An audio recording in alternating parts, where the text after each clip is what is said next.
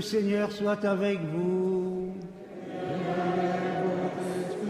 Évangile de Jésus-Christ selon Saint Matthieu.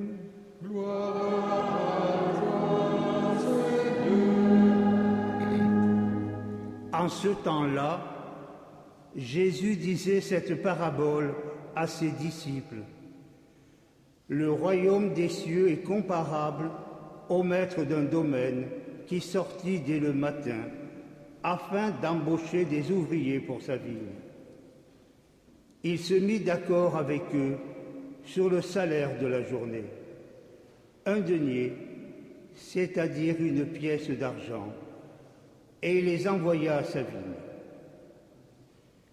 Sorti vers neuf heures, il en vit d'autres qui étaient là, sur la place, sans rien faire. Et à cela il dit, Allez à ma vigne, vous aussi, et je vous donnerai ce qui est juste. Ils y allèrent. Il sortit de nouveau vers midi, puis vers trois heures, et fit de même. Vers cinq heures, il sortit encore, en trouva d'autres qui étaient là et leur dit, Pourquoi êtes-vous restés là toute la journée sans rien faire? Ils lui répondirent, Parce que personne ne nous a embauchés. Il leur dit, Allez à ma vigne, vous aussi. Le soir venu, le maître de la vigne dit à son intendant, appelle les ouvriers et distribue le salaire, en commençant par les derniers pour finir par les premiers. Ceux qui avaient commencé à cinq heures s'avancèrent et reçurent chacun une pièce d'un denier. Quand vint le tour des premiers, ils pensaient recevoir davantage, puis, mais ils reçurent eux aussi, chacun, une pièce d'un denier. En la recevant, ils récriminaient contre le maître du domaine. Ceux-là, les derniers venus, n'ont fait qu'une heure, et tu les traites à l'égal de nous, qui avons enduré le poids du jour et la chaleur. Mais le maître répondit à l'un d'entre eux, Mon ami, je ne suis pas injuste envers toi. N'as-tu pas été d'accord avec moi pour un denier? Prends ce qui te revient et va-t'en. Je veux donner au dernier venu autant qu'à toi. N'ai-je pas le droit de faire ce que je veux de mes biens? Ou alors ton regard est-il mauvais parce que moi je suis bon? C'est ainsi que les derniers seront premiers et les premiers seront derniers. Acclamons la parole de Dieu.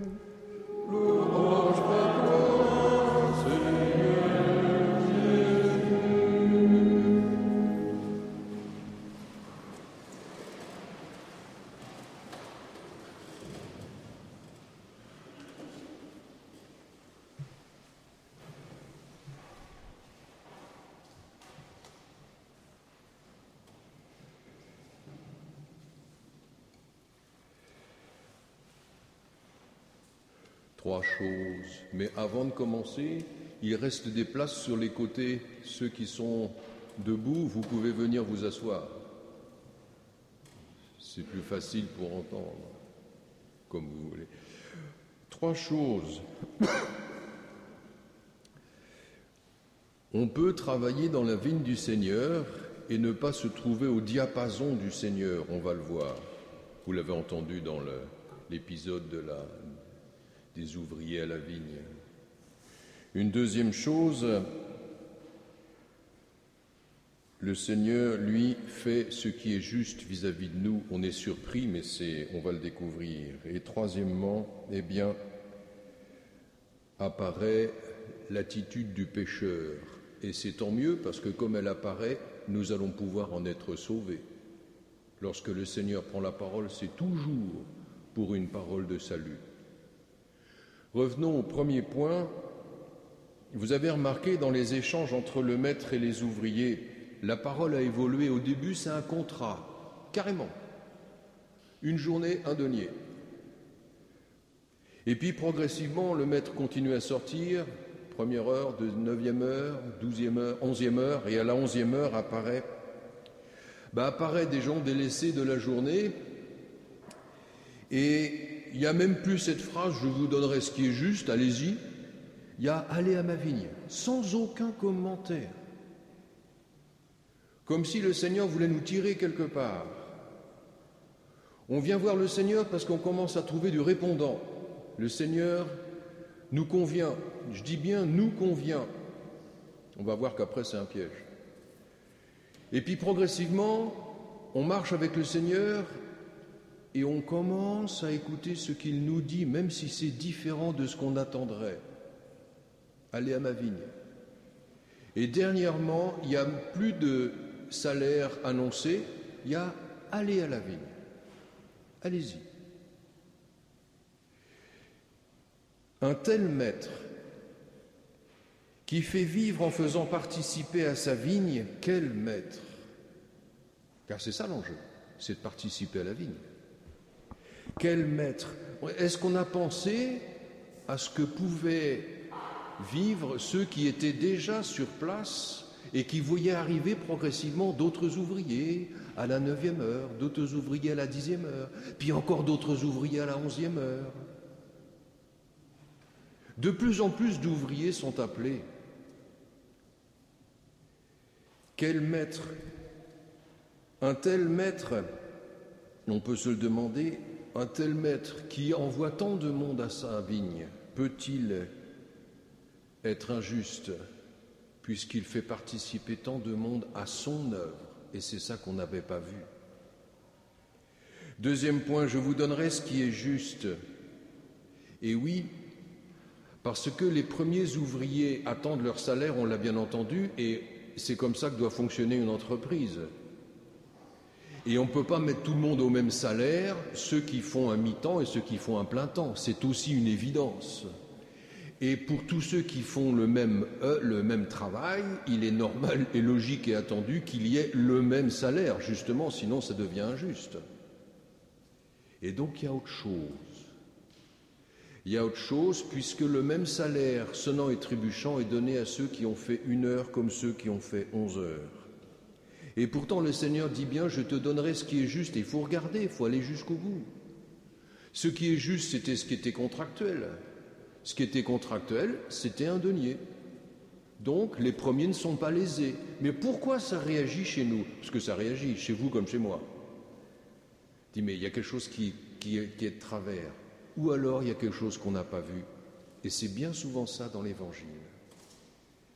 La dimension juridique est honorée, mais la dimension morale attend une réponse. Comment se fait-il, Seigneur, que ceux qui ont travaillé toute la journée, tu leur donnes le même salaire qu'à ceux qui ont travaillé qu'une heure? Eh bien, nous devons retourner la chose. En fait, ceux qui ont travaillé toute la journée ont travaillé toute la journée à l'œuvre du Seigneur. Ils ont de la chance. Depuis le matin de leur vie, comme un baptisé enfant, il travaille à l'œuvre du Seigneur depuis le début de sa vie. Tandis que celui qui arrive à la fin de sa vie ne découvre les vignes du Seigneur qu'à la fin de sa vie, il n'a pas de chance. Et à la fin de sa vie, il découvre que c'est ça la vie avec le Seigneur. Et il se dit quelle chance ont-ils eu ceux qui depuis le début de la vie avait pu œuvrer avec le Seigneur. On voit donc apparaître une deuxième rémunération, mais elle n'est pas visible, ou plutôt, elle n'est visible qu'à celui qui est entré dans le regard du Seigneur. La première rémunération, c'est pour ceux de, de l'extérieur qui font des choses pour Dieu même. Ils font des choses, font des choses même pour Dieu, mais les font-ils avec Dieu? Et les font-ils selon le regard de Dieu? C'est-à-dire ils posent des actes, mais ils ne voient pas qu'ils sont en train d'agir dans l'œuvre qui n'est pas la leur, mais celle de Dieu. Il y en a qui sont prêts à aller à Jérusalem à pied, mais ils ne sont absolument pas prêts à changer leur jugement sur telle et telle chose. C'est eux qui décident. Ils décident d'aller à Jérusalem, ou il décide de faire telle manière. À Jérusalem, pour Dieu, ah, on en fait des choses pour Dieu. Mais est-ce qu'on les fait avec Dieu? Seigneur, qu'es-tu en train de me demander? Suis-je prêt à laisser mes petits arguments pour entrer dans ce chemin nouveau que tu me proposes? Et le jour où il est découvert, quelle joie d'œuvrer avec Dieu. Et on se dit, dommage que je ne l'ai pas rencontré plus tôt, mais on se dit aussi, et il ne faut pas l'oublier, heureusement Seigneur que tu as été patient jusqu'à aujourd'hui. Personne ne nous a embauchés, Seigneur. Heureusement que tu es sorti à la onzième heure. Et nous qui rallions vis-à-vis de ceux de la onzième heure qui étaient embauchés comme les autres, au même tarif que les autres. Mais ça fait onze heures que nous œuvrons avec le Seigneur. Nous en étions nous rendus compte. Alors là où ça racle, c'est quoi? Eh bien, c'est que pour le pécheur, le Seigneur le dit, hein, pourquoi ton œil est-il mauvais? Parce que je suis bon, et pas seulement alors que je suis bon. C'est terrible comme phrase, mais c'est une phrase de salut. Pourquoi ton œil est-il mauvais alors que je suis bon et parce que je suis bon? Ben Parce que la lumière fait apparaître les failles de la statue ou les défauts de la peinture. Quand tout est gris, tout est gris. On voit rien. Mais quand on approche la lumière divine de salut et de bonheur et de bien et de justice et de vérité et de véritable amour, pas de petites choses en passant, compromission, etc., du véritable amour qui donne sa vie. Alors face à cet amour-là, face à cette vérité-là, face à cette justice qui pour une fois en est une, eh bien ma propre justice, mes propres actes ben, se révèlent pour ce qu'ils sont. Bien souvent des calculs, bien souvent des compromissions, bien souvent de l'orgueil, du mensonge, de la convoitise. Et donc celui qui entend cette phrase, il entend cette phrase de la part du maître qui lui apporte le salut. Voilà que, en calculant comme cela, tu n'entres pas dans le regard de Dieu qui veut sauver, qui veut introduire la communion avec lui, et tu juges, alors que le seul qui peut juger, c'est celui qui sauve et non pas celui qui condamne. Voilà que ce qui coûte au pécheur, c'est de se détacher du mal qui l'entrave tant que ça. Quand il est à la suite du Christ, faire les œuvres du Christ, ça ne lui coûte pas, il est avec lui. C'est de quitter nos compromissions qui nous coûtent, c'est de quitter le mal qui nous coûte. C'est ce qui n'est pas encore converti de nous qui râle ce qui est déjà un peu converti, ce qui a déjà un peu reçu la lumière de Dieu, se réjouit que d'autres puissent entrer dans la même lumière. Et on comprend Saint Paul qui vient de dire, mais pour moi le mieux ce serait d'aller avec Jésus-Christ, complètement et définitivement. Mais à cause de vous, j'accepte de rester. pour vous, c'est nécessaire. Pour lui, c'est bon. Les deux mots sont différents.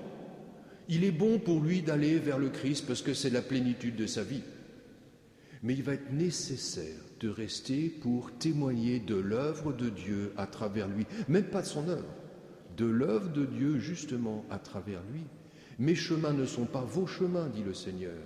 Mes pensées sont loin au-dessus de vos pensées. Apprenons à entrer dans le chemin, dans la pensée du Seigneur. Parce que ce qui nous fait râler devant lui, bien souvent, c'est ce qui pourtant été à notre avantage par rapport à lui. Heureusement, le Seigneur a patienté jusqu'à aujourd'hui pour nous. Heureusement. S'il avait arrêté le déroulement de la vie du monde, maintenant, il m'aurait arrêté alors que je ne m'étais pas encore converti. Et nous sommes en marche pour continuer cette conversion qu'il a déjà initialisée avec nous. Réjouissons-nous que nous fassions onze heures ou une heure avec Dieu, c'est toujours avec Dieu que nous le faisons. Et nous pouvons souhaiter à nos frères, tous, de découvrir et avec Dieu et avec nos frères la joie d'œuvrer à ce que Dieu met entre nos mains.